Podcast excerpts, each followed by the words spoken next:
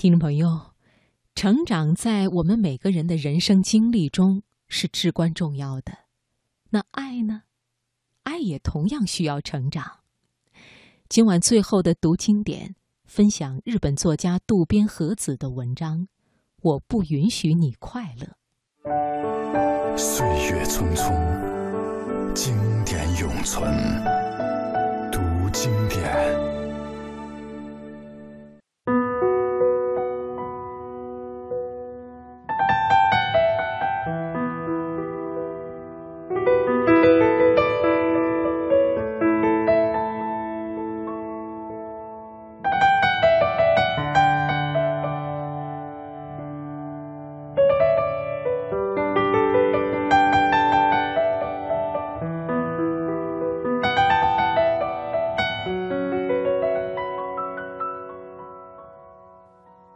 有一天，我的一个学生拿着一张她丈夫的照片来找我。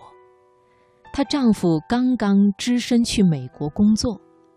照片中，她丈夫和几个男女朋友正开心地说着什么。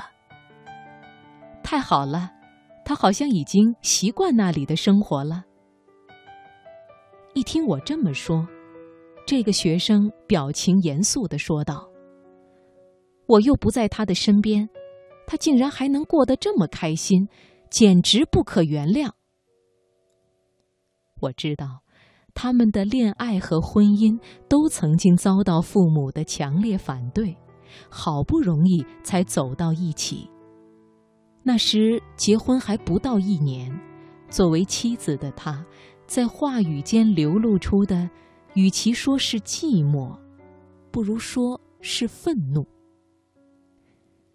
这让我觉得爱真是一件了不起的事情，但是真心去爱的同时，也会带来痛苦。这种痛苦和没有爱人时的寂寞不同，这是因爱而生的寂寞和痛苦。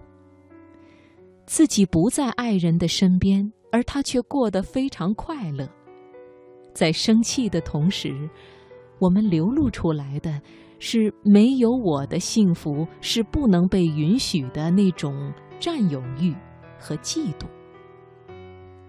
尽管我们都希望能和相爱的人美满幸福的过完这辈子，但是我们想把爱的人拴在身边一辈子，也几乎是不可能的。无论是父母对子女的爱，还是夫妻、恋人、朋友之间的爱。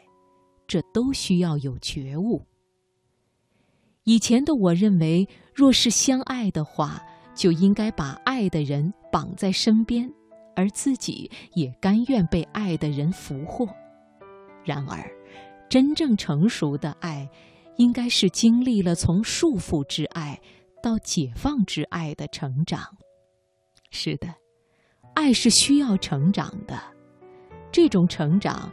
是从总想两个人合二为一，总想看清所爱的人的所思所想，渐渐地蜕变为允许对方有属于他的专属世界，两个人之间也能保持一定的距离，并且用信任把这距离填满的过程。